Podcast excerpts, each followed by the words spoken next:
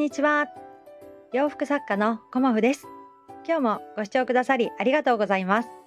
コモフのおしゃべりブログでは40代以上の女性の方に向けて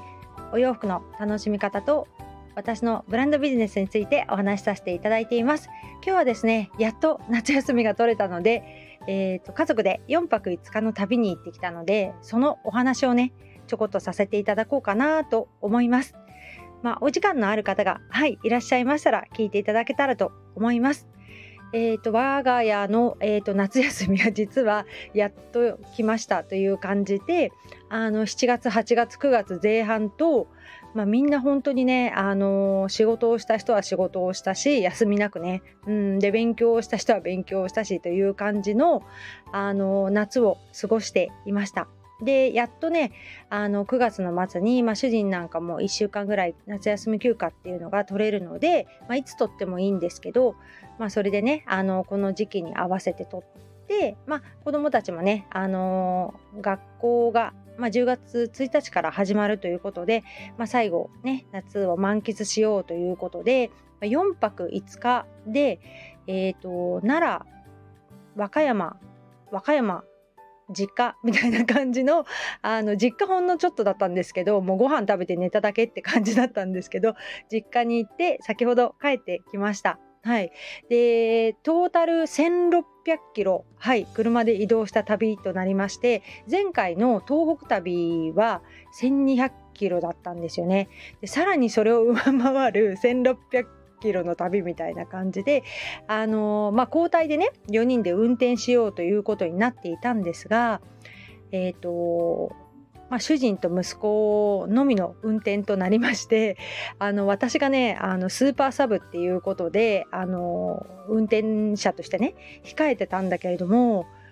なんか太ももをねなんかやっちゃったみたいで あの今すごく歩くだけでもすごく痛いんですよね。日に日に痛くなってきちゃって。うん。だからね何の役にも立てなかったっていうような スーパーサブで終わったっていう旅なんですけどまああの旅行のねことをちょこっとだけ振り返らせていただこうかなと思います。えっ、ー、と夜中の2時に出発ということであの、まあ主人と息子が運転300キロずつするっていうことでね奈良まで600キロだから。うん、でっていうことだったので娘がね前の日にちょっと塾があって、えーと、10時半くらいにお迎えに来てほしいっていうことだったので私はねあの寝ないであの2時に出発するっていう担当で娘を迎えに行って、まあ、2時にねあのみんな起きてきたりとかまあまあ、私久々の貫徹みたいな感じだったんですけど、はい、徹夜をして、えーと、みんなで2時に出発したんですよね。で運転はあの息子と主人が300キロずつやってくれたので、まあ、最初ねあの神奈川県から出発し静岡県に入りまして、まあ、浜松ぐらいまでは結構私も意識があったんですがそこからねあのほぼほぼ意識なくなっちゃってで鈴鹿だよって言われたのはなんとなく気づいたんですけどパッて次起きたら奈良でした。はい、そんな感じのあの前半はね私はほぼほぼ寝ていたっていうようなあの夜中ねあの2人が走ってくれて600キロというような感じで奈良に着きました。で奈良に着いたのが7時頃だったかなでそこであのまあ私がねあの鈴鹿でぐーぐー寝てたもんだからみんな鈴鹿でご飯を食べれなくなりあの奈良でねちょっとおしゃれなカフェないかなっていうことであのオランダ屋さんっていうオランダ屋っていうねあのなかなかおしゃれなカフェがあったんですよね。うんでそこはねあのパンの食べ放題とあとこうモーニングプレートと飲み物がついてっていう感じでもう1,000円以下でいやお得じゃない？っていう感じのあのもともとねパン屋さんなんですよね、まあ、パン屋さんだからパンの食べ放題なんだけれどもちょっとねあのおしゃれで美味しかったですね。うん。そこでねあの朝ちょっとおしゃれモーニングをしてから奈良公園に行きましてで奈良公園ねまあ私修学旅行以来だったので、まあ、30? ん？35年ぶりそんなことある？まあそうだよねそのぐらいであの2回目の奈良公演だったんですけどもうねあの奈良の方には申し訳ないんですけど鹿が怖い もう本当に鹿が怖くてで私も鹿せんべいなんて買った買ったらねもう絶対鹿がうわーって寄ってくるとか思って。てあのもうねひたすらこう鹿が来ないように来ないようにっていう感じでであとね糞がいっぱい落ちてるので踏まないように踏まないようにという感じで私はね奈良の大仏に向かいました。はい。ちょっと私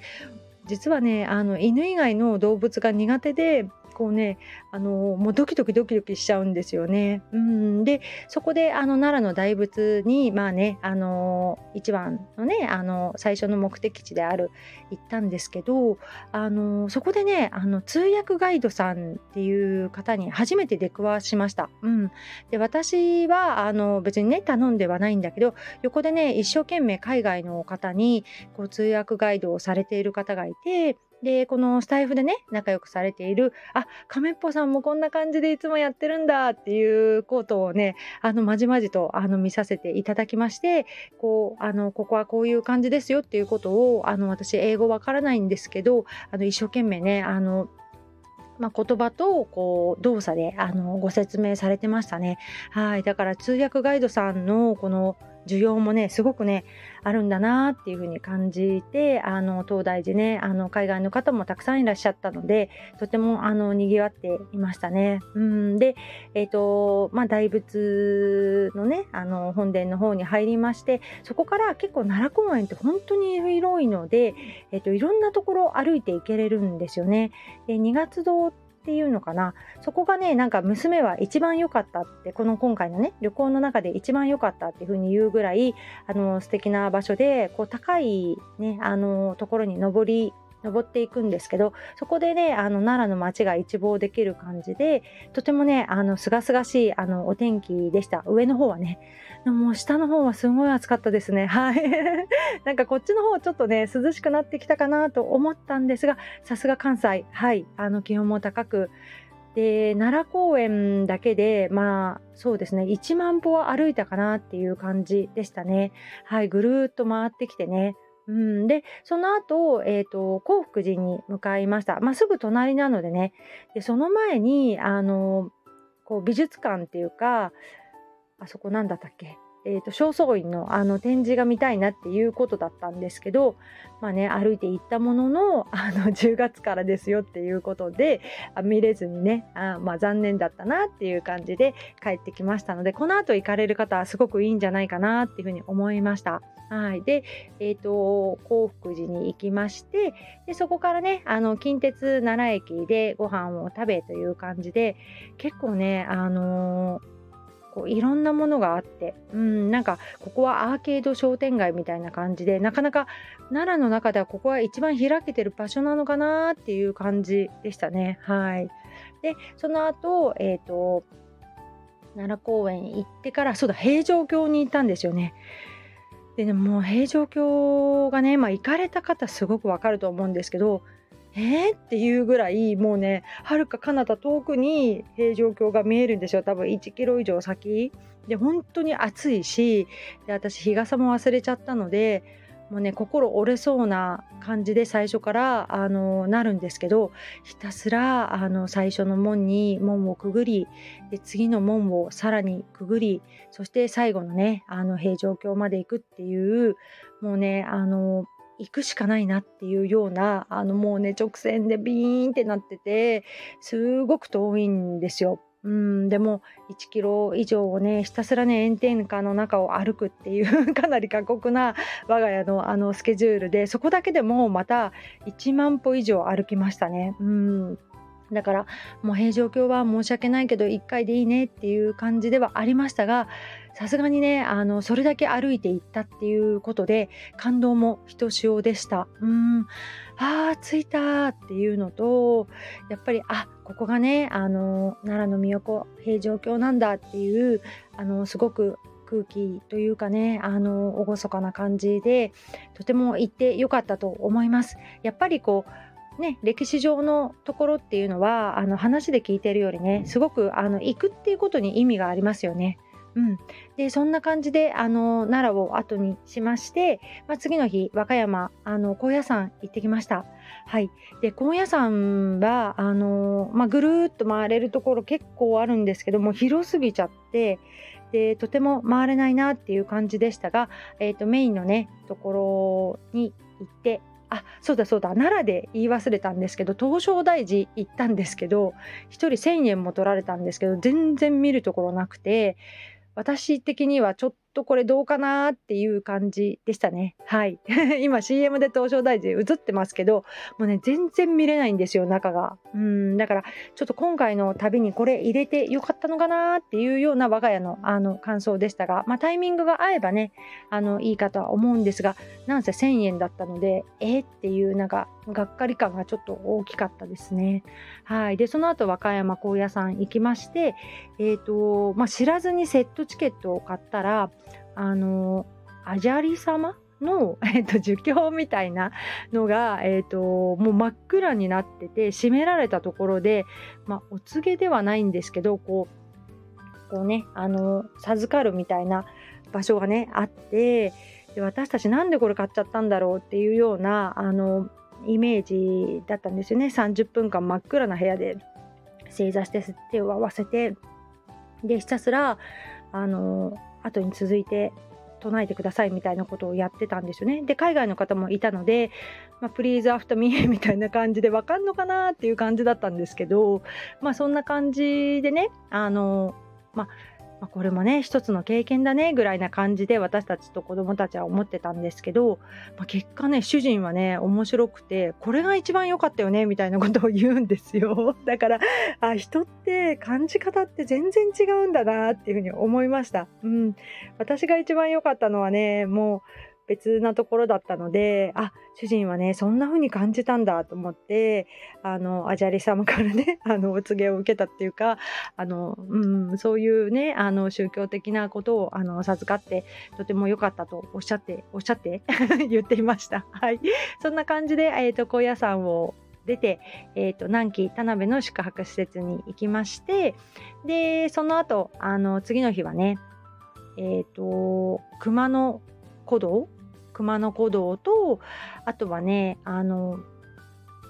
なんだっけ熊野古道とあと白浜に行きましたね。はい。あとはあの那智の滝、うん、那智の滝も行ったんですけど、まあ、どこに行ってもひたすら歩く登るの繰り返しでやっぱり登って自分の目で高いところからねその雄大な滝を見るとか、まあ、大きなねあの鳥居を見るとかっていうことがやっぱりこう感動でした。うんでも本当にすごくねあの大きな鳥居だったり、まあ、熊野古道は水害があって今の場所にね移動っていうこともありましたけど途中途中ねあの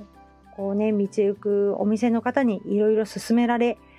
まんまと買ってしまったというねいろんなこともありましたが、まあ、あの楽しくね、あの3日目を終えて、で、また南紀に泊まりまして、最終日、和歌山城に行ってきました。はい。私たち家族、城巡りがすごく好きなので、和歌山城ね、あの、フォトジェニックな城っていう風な感じで、写真映えするっていう感じで、あの、書いてありましたが、